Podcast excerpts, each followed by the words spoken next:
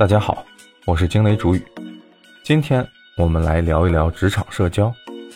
按照常理，一个单位的职位设置是三角形的，底层的人很多，越往高处人就越少。职位和收入、话语权、人事权、工作业绩等有直接联系。很多人为了往上走，使出了浑身解数。如果你想得到一席之地，就要善于利用别人，让别人为你做嫁衣。单打独斗是难成大器的，好的人缘关系会在职务晋升的时候占有优势。因此，聪明的人懂得放下姿态，主动示好，让底层的人把自己抬上去，同时拉底层的人一把，顺应水涨船高的规律。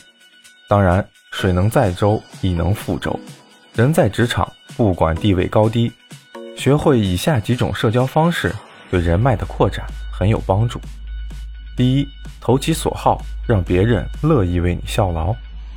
卡耐基写过这样一个故事：万特是美国纽约一家印刷厂的经理，厂里有一个技术员负责打字机的管理，大部分的故障都要他去处理，因此他常常加班加点，颇有怨言，希望有一位助手。万特想要想办法留住技术员，照顾他的情绪，但是不想增加开支。过了几天。技术员被提升为服务部主任，并且有了一间单独的办公室，有了新的头衔，技术员工作的积极性提高了，也没有再提加助手的事儿了。事实上，技术员的工作没有改变，只是多了一个帽子，在厂里更受人尊重了，他的自尊心也得到了满足。在职场上，每个人都爱面子，即使一个莫须有的位置，也会让人和颜悦色，很乐意为单位效劳。第二，降低姿态，多给建议，少批评和命令。俗话说，官大一级压死人。很多人在当普通员工的时候，待人友善，常常向身边的人请教；一旦成为了上司，立马就改变了态度，认为自己很了不起，对身边的人指手画脚，做出的决定也很武断。比方说，单位停车场里有人随意停车，显得很别扭。你以上司的名义。命令这位员工马上挪车，车挪走了，但是员工的心里很不乐意，以后见面他也会有情绪。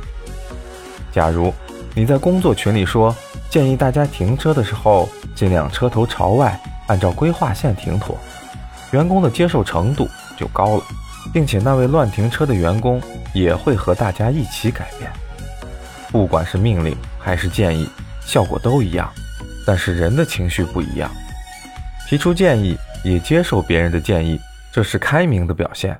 和下属打成一片的上司更有亲和力，工作的合力也会更足。第三，创造条件，给下属一展身手的机会。有个单位组织了一场篮球比赛，生产部的员工拼命抢球，然后迅速把球传给场上的副经理。很明显，所有的员工都想巴结副经理。通过传球的方式传递自己的感情，让上司出风头，这是明智之举。二十分钟后，副经理主动要求休息，让一位普通员工代替了自己的位置。球场上的气氛变得更加活跃了，生产部的球员都有了大展身手的机会，最终胜出。每个人都有表现欲，当你身边的人有表现机会的时候，他的欲望就得到了满足。虽然说。求人不如求己，但是职场上的工作不可能你一个人做完，你也会遇到超出能力范围之外的事情，这时候你就需要别人的帮助。人非草木，孰能无情？用好了职场的感情牌，你就是赢家。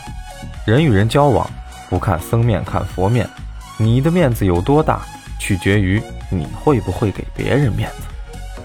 好了，今天就聊这么多，欢迎点赞关注，我们。下期见。